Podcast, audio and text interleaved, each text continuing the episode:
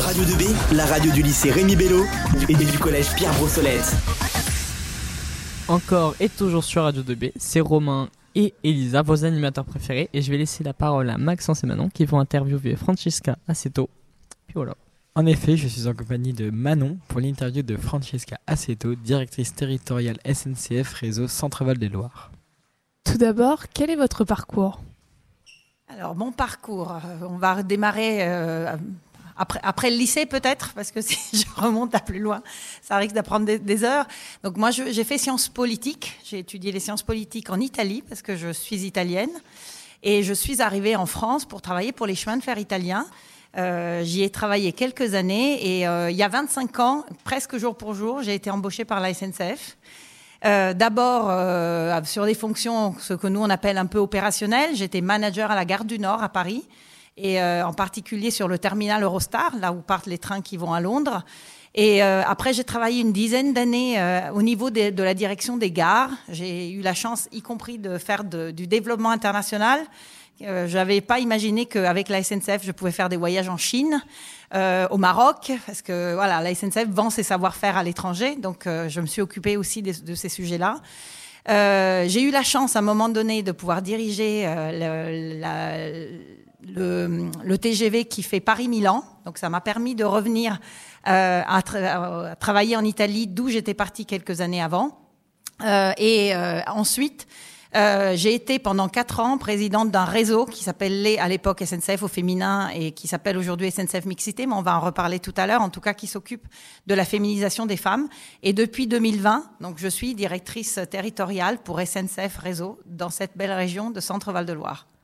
Et en quoi consiste votre métier alors, j'ai Centre Val de Loire, c'est 2200, euh, pardon, 2600 euh, cheminots et cheminotes qui s'occupent de la maintenance, de l'entretien et des travaux sur les voies et de l'exploitation des trains. L'exploitation des trains, c'est les postes d'aiguillage, c'est les tours de contrôle, euh, grandes ou petites, on en a beaucoup en région, qui permettent de faire circuler les trains en toute sécurité, voilà, de dire ce train doit aller sur telle voie, celui-là de l'autre côté, euh, celui-là je le stoppe parce qu'il y a un autre qui passe, euh, voilà. Donc euh, c'est mon métier consiste à coordonner tous ces tous ces personnes-là euh, et à, m'assurer qu'on répond bien aux besoins des clients. Alors, c'est qui nos clients? Alors, il y a vous, hein, vous les voyageurs, les, personnes qui prennent le train. Mais euh, derrière les personnes qui prennent le train, il y a d'abord pour les TER la région Centre-Val de Loire, donc euh, le conseil régional avec son président François Bonneau et son vice-président euh, chargé des transports qui s'appelle Philippe Fournier, parce que c'est eux qui décident tous les ans quels sont les trains, les horaires, sur quelles lignes ils vont circuler. Donc on travaille avec eux pour faire en sorte de répondre à ces demandes. Et ensuite, on a aussi le même sujet avec tous les trains fret, parce qu'il n'y a pas que des voyageurs, on transporte aussi des marchandises.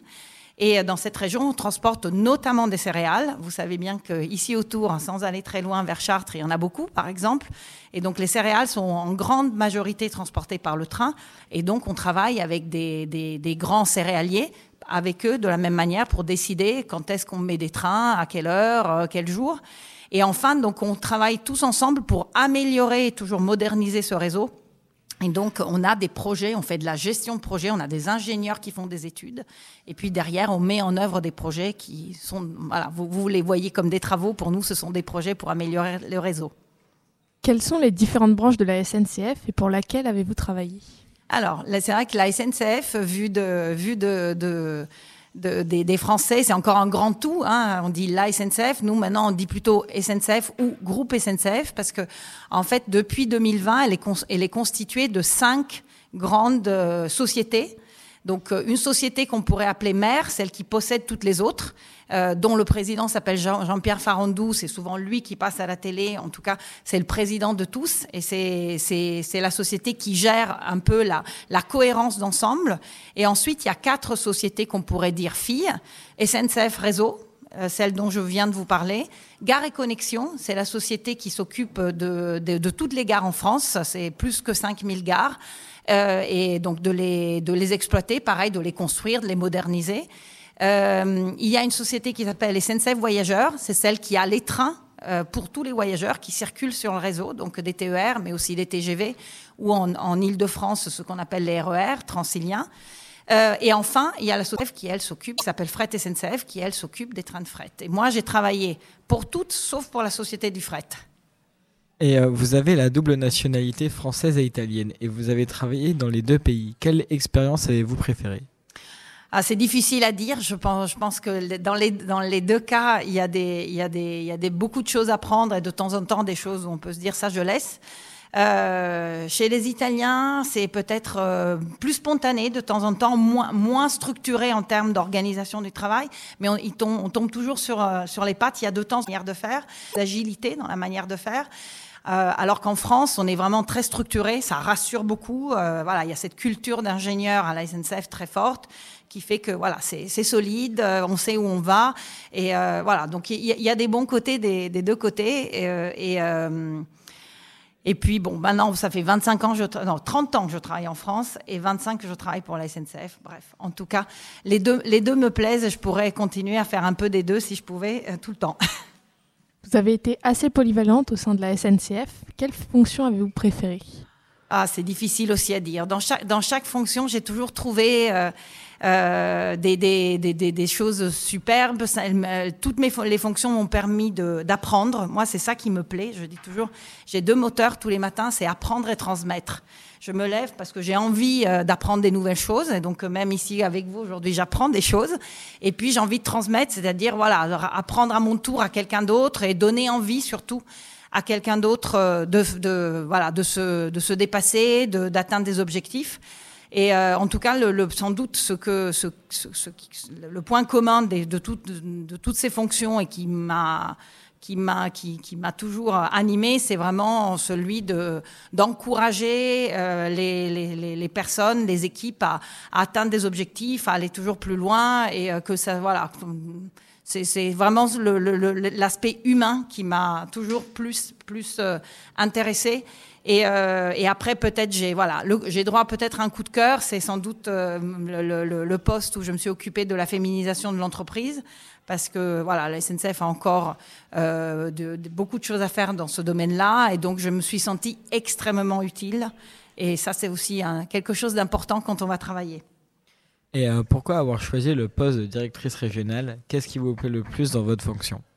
Alors déjà, euh, pourquoi j'ai choisi ce poste-là? Bah, C'était, c'était une après ce, après le poste sur la féminisation de l'entreprise. Voilà, je cherchais quelque chose de plus opérationnel. Euh, et euh, quand on m'a proposé donc euh, de quitter Paris, parce que j'avais toujours travaillé, en tout cas dans les, à Paris ou dans les sièges qui sont en banlieue de, de Paris à Saint-Denis, j'avais envie aussi d'aller voir autre chose que Paris. Et puis, parce que mon mari est installé en Centre-Val de Loire, pas loin de votre lycée, donc c'était aussi une, raison pour me rapprocher quelque part de, de lui et, et, de découvrir un autre univers. Euh, comme je disais, j'aime bien apprendre. Donc là, j'avais tout à apprendre. C'était, c'était un peu, de temps en temps, c'était un peu la panique au début, en disant, oh là là, il y en a presque trop. Mais, euh, mais, mais c'est, ça s'est révélé vraiment passionnant. Depuis que vous êtes directrice territoriale, il y a eu plusieurs grandes opérations menées dans la région, comme par exemple en Eure-et-Loire, la régénération des lignes Chartres-Le-Teil et Chartres-Courtelin. En quoi consistent les travaux sur le réseau ferré? Alors, les travaux sur le réseau ferré sont faits pour deux raisons en général. D'abord, rajeunir le réseau, parce que le réseau vieillit aussi, hein, comme n'importe quelle, quelle composante euh, technique. À un moment donné, les éléments vieillissent. Hein, à force de passer dessus, les rails vieillissent. Le ballast, qui sont les gros cailloux que vous voyez au milieu des, des rails, vieillissent. Euh, les, les, les, caténaires, donc là, les fils électriques qui sont au-dessus vieillissent. Et donc, on doit rajeunir ce réseau. C'est ce que nous, on appelle régénérer. Et euh, dans le cadre de, de Chartres-le-Teil, c'est vraiment ça. Euh, pour vous donner un ordre d'idée, donc c'est on a on a régénéré cette année euh, entre Chartres et Le Teil 64 kilomètres de voies. Euh, c'est un projet qui a coûté, je laisse le suspens, 100 millions d'euros c'est énorme, hein. c'est beaucoup, beaucoup, beaucoup, beaucoup d'argent. Le ferroviaire coûte cher, mais parce que ça, c'est, on, met dessus des trains qui roulent vite. Beaucoup de trains, c'est un système fermé, donc en termes de sécurité, il faut être au maximum. Et tout ça permet de, voilà, de, garantir la performance. Ça veut dire que les trains soient davantage à l'heure, voilà, qu'on perde pas de temps parce qu'il y a un, une composante qui se dégrade un peu. Il n'y a jamais de sujet vraiment de sécurité, mais on peut de temps en temps ralentir les trains parce que le, le, les, composantes du réseau ont vieilli. Euh, ça permet de maintenir voilà ce niveau de sécurité et aussi de temps en temps, peut-être qu'à votre âge vous vous en souvenez plus. Les personnes de mon âge se souviennent de trains qui faisaient ta ta ta ta on sautait, c'est parce que on avait des rails courts et à chaque euh, joint entre deux rails, le train faisait. voilà. Donc quand on remplace les rails, maintenant on met des rails très très longs et donc ça fait plus ce bruit-là. Pour ceux qui ont connu ça, on a presque une petite nostalgie. Mais voilà, c'est aussi du confort pour les voyageurs et ça permet, comme je disais, que les trains soient plus à l'heure. Entre euh, si on parle de Chartres-Courtalin, là c'est encore une autre histoire. Euh, Chartres-Courtalin, euh, c'est une petite ligne, ce qu'on appelle des petites lignes. C'est des lignes qui, pour le coup, passent plutôt par vraiment des, plus petites communes. C'est des lignes qui traversent les campagnes. Euh, c'est une ligne, je sais, qui est très importante pour des, jeunes comme vous qui vont au lycée et au, collège vers Chartres. et ben, c'est une ligne qui était vouée quelque part, peut-être même à fermer si on si on n'intervenait pas, parce que les composantes avaient vraiment beaucoup vieilli. Et donc euh, là, pour le coup, euh, il s'agit de, de, 50 km de, voies qui sont complètement régénérées. La ligne est fermée, il n'y a pas de train en ce moment. Les lycéens vont au lycée avec des bus en ce moment. On va la réouvrir fin, mars. Et euh, on va voilà, on va pérenniser la vitesse. Ça permet de continuer à circuler à 100 km à l'heure. Sinon, on serait, on aurait baissé la vitesse. Et la SNCF est-elle soucieuse de l'environnement? Et euh, si oui, euh, quelles, mesures sont-elles mises en place? Alors, c'est déjà prendre le train, c'est déjà faire quelque part du mieux pour l'environnement. Parce que je ne sais pas si vous savez, mais là, le, 80% des émissions des gaz à effet de serre en France sont dues au transport. Or, le train est celui le moins consommateur de gaz à effet de serre, notamment quand vous avez des trains qui circulent à l'électricité. Euh, ce qui est quand même la, plupart du temps. Et, euh, donc déjà, euh, travailler pour la SNCF, travailler pour, améliorer, le réseau, c'est déjà quelque part faire du, bien à l'environnement. Après, on a notre propre révolution verte à faire. Et, donc, par exemple, il y a deux ans, depuis, depuis 2021, la SNCF a arrêté l'utilisation du glyphosate. Parce qu'on était le premier consommateur de glyphosate aux agriculteurs, mais pas, on pense souvent aux agriculteurs, mais non, c'était la SNCF, parce que dans, sur nos voies et à proximité de nos voies, la végétation pousse et pousse très vite, et c'est pas bon pour la, circulation des trains. Donc, euh, on, utilisait le glyphosate parce qu'il était, permis jusqu'à la fin de l'année 2020. Donc, depuis 2021, on, on a arrêté, on utilise d'autres produits phytosanitaires, beaucoup moins agressifs, beaucoup moins chimiques. On utilise aussi de l'éco-pâturage. Sur certaines lignes, on envoie des moutons et des chèvres broutées quand on peut pour entretenir la végétation. Voilà, on utilise d'autres moyens. Et après, on a une grande, grande, grande attention aussi à tout ce qu'on appelle l'économie circulaire, comment on peut réutiliser les matériaux.